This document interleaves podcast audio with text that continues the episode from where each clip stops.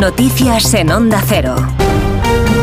Son las 11 en punto de la mañana, 10 en punto de la mañana en las Islas Canarias. Hay noticias con María Hernández. Buenos días, María. Buenos días, Alsina. En Nogarejas, en León, entierran esta mañana a uno de los dos agentes de la Guardia Civil asesinado en Barbate, David Pérez Carracedo, al que ayer despidieron en la Catedral de Pamplona en medio de escenas duras y tensas cuando su viuda se negó a que el ministro Marlasca le impusiera una medalla. El portavoz de la Asociación de la Guardia Civil, Jucil Agustín Leal, ha estado en más de uno esta mañana, acusa al ministro de no dotar de recursos suficientes a los agentes que vigilan el estrecho y de desmantelar la unidad de élite que mantuvo a raya a los narcos hasta 2022. Las razones, la sospecha. El ministro Marlasca cierra el OCON y a partir de ahí eh, aumenta el tráfico de drogas y la, la, agresividad de los narcos. ¿A quién beneficia el cierre del OCON? Es a los narcos de uno y otro lado del estrecho una teoría, obviamente. Sí. Si tuviera la certeza, estaba ahora mismo un juzgado de guardia, ¿no? Pero...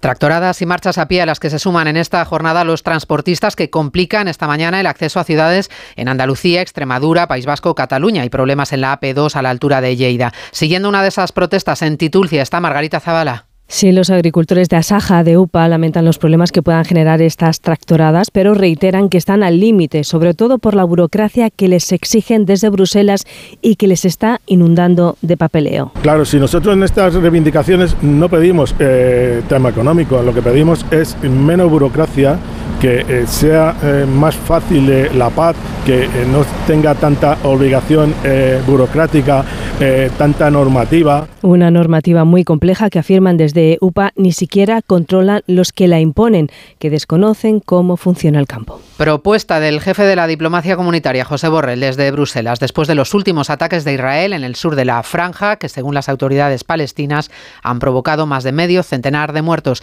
Le ha pedido a Estados Unidos que aplique un embargo de armas a Israel. Corresponsal comunitario Jacobo de Regoyos. El número de muertos civiles palestinos es insoportable, como ha reconocido el propio presidente de Estados Unidos, dice el alto representante, así que pide a este país que deje de suministrar armas a Israel.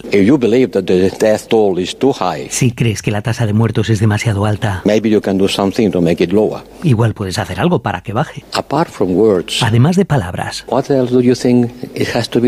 ¿qué más crees que se puede hacer? La Unión Europea no proporciona armas a Israel, otros lo hacen.